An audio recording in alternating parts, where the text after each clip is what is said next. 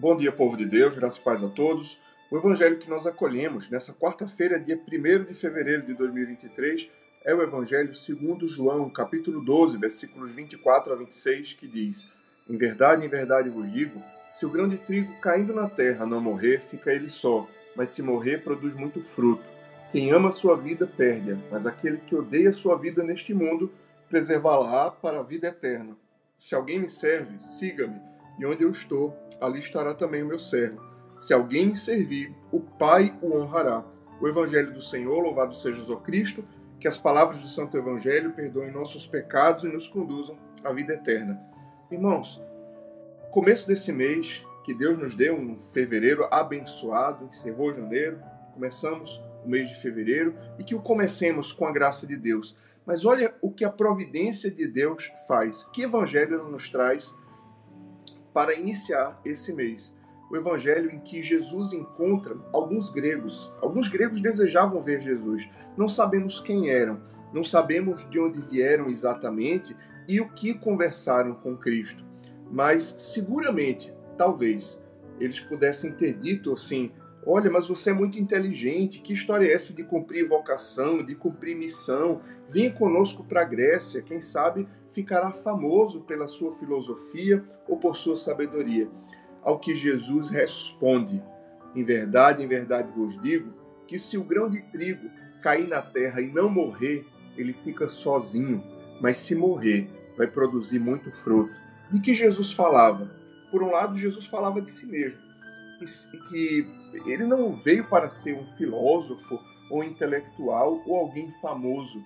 Ele veio para cumprir uma missão, uma missão de amor. Ele veio para nos salvar. E para nos salvar, isso implicava o grande sofrimento de passar pela cruz. Sim, irmãos, Jesus nos fala que ele mesmo é esse grão de trigo, que importa que o grão de trigo morra, caindo na terra, morra, para que produza muito fruto. Jesus fala de sua própria morte, que por um lado pode parecer horrendo e terrível, mas a morte, através da morte de Cristo e do derramamento do seu sangue, haveria salvação para o mundo. E aqui há uma outra importante e grande lição: é que nem sempre o sofrimento humano significa algo ruim é que existem obras, manifestações do poder de Deus que somente virão através do sofrimento.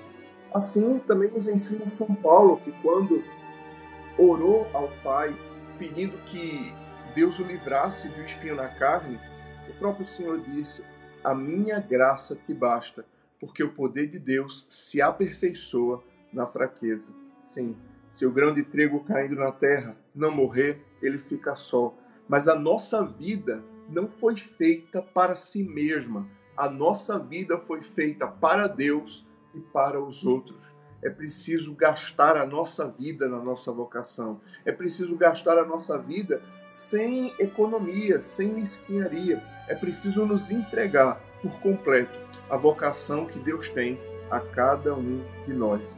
Iniciando esse mês, iniciando essa quarta-feira, lembremos Deus tem um chamado na sua vida. Não tenha medo de gastar a sua vida pela vocação que Deus lhe deu. Deus abençoe você. Deus abençoe o seu dia. Em nome do Pai, e do Filho, e do Espírito Santo. Amém.